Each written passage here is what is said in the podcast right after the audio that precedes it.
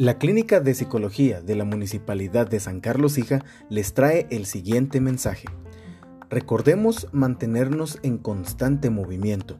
Si estamos guardando la cuarentena en nuestra casa, es muy importante realizar ejercicios físicos como sentadillas, saltos de payasito, saltos de cuerda, algunos abdominales o despechadas.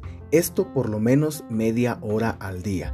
Con esto podremos evitar trastornos relacionados con el estrés y la ansiedad.